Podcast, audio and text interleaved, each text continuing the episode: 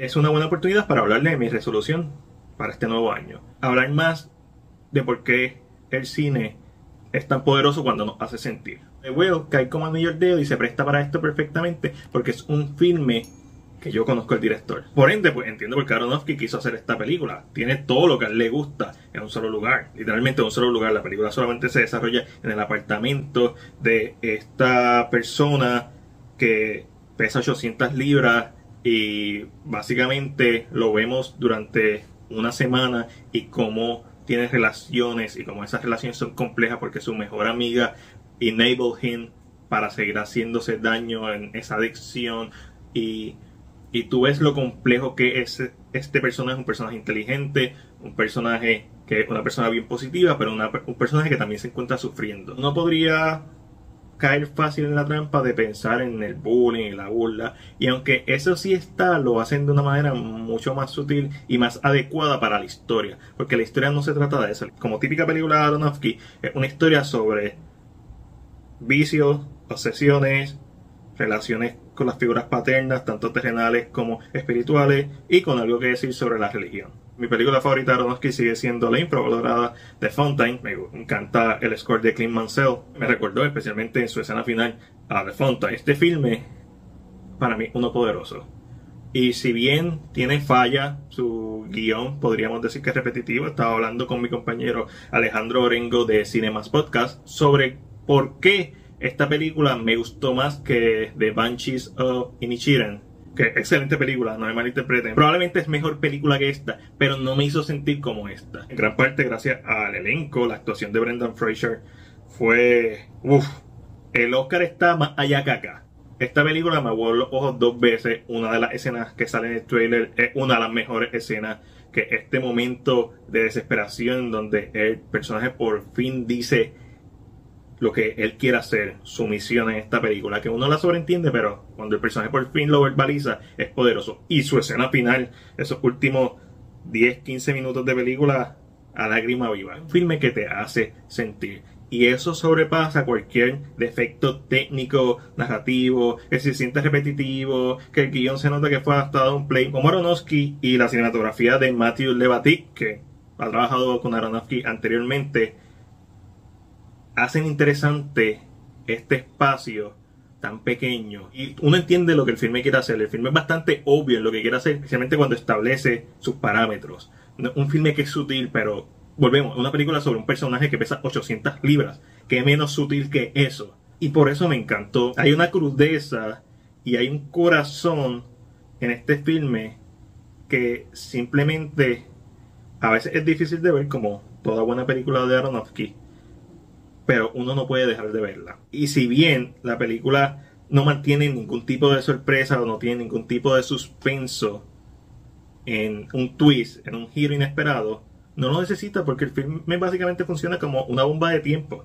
Ya tú sabes lo que va a pasar desde la primera escena y cómo Matthew Levatic logra hacer interesante y darle un contexto visual a todo esto, porque él es como de huevo, esta criatura que no tiene sentimientos, viniendo de ver Avatar The Way of the Water, pues definitivamente sabemos que las ballenas, que probablemente tienen más sentimientos que nosotros, pues fue bien interesante la experiencia y fue bien emocional la experiencia, como cuando están los puntos de vista de él, cuando él está parado, ¿verdad? Con el andador y uno lo ve desde básicamente un, este, un high angle y viendo las personas hacia abajo y cuando las personas lo ven a él, pues lo miran desde un punto de vista, un low angle, viéndolo hacia arriba.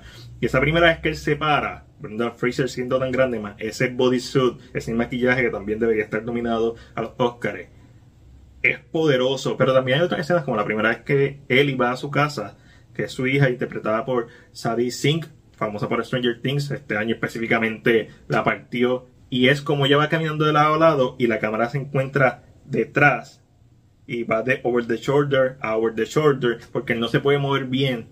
Y es poderosa, o sea, la cinematografía de este filme es poderosa, es efectiva, es efectiva porque va acorde a las emociones de los personajes y va al alma de estos personajes como hace tiempo Aronofsky no lograba ir ya sea porque estaba trabajando con conceptos un poquito más fantasiosos como Noah, que es literalmente su versión Lord of the ¿verdad? De, de esa historia. Y Mother, que es toda una alegoría.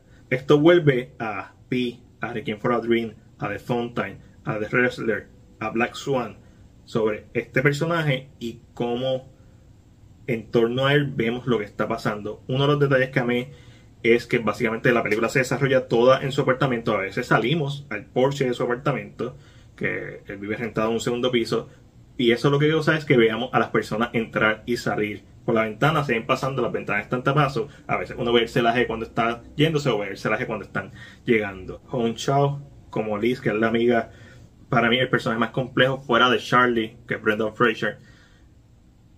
Es un personaje que quiere salvar a su amigo, tiene una historia con su amigo que se va a revelar más adelante de la película, pero no sabe cómo hacerlo y simplemente no puede. Es, bien, es una relación complicada y es una película que me encantó porque constantemente se mantiene en grises. El personaje de Ellie, uno piensa que algo y no está 100% seguro hasta que se acaba la película. Este, el personaje de la mamá que solamente tiene una escena tiene momentos profundos, tiene momentos reales, tiene cosas que pasan. Es una película que se ocupa constantemente de sus personajes y nunca sale de ese foco de lo que sienten sus personajes, de dejarnos saber que son humanos, que no son perfectos, que no son blancos ni negros, son grises, a veces más negros, más un gris más oscuro, a veces un gris más claro. Y una película que está, que tiene mucho corazón, una película que también le da una humanidad a las personas que sufren de sobrepeso, de obesidad.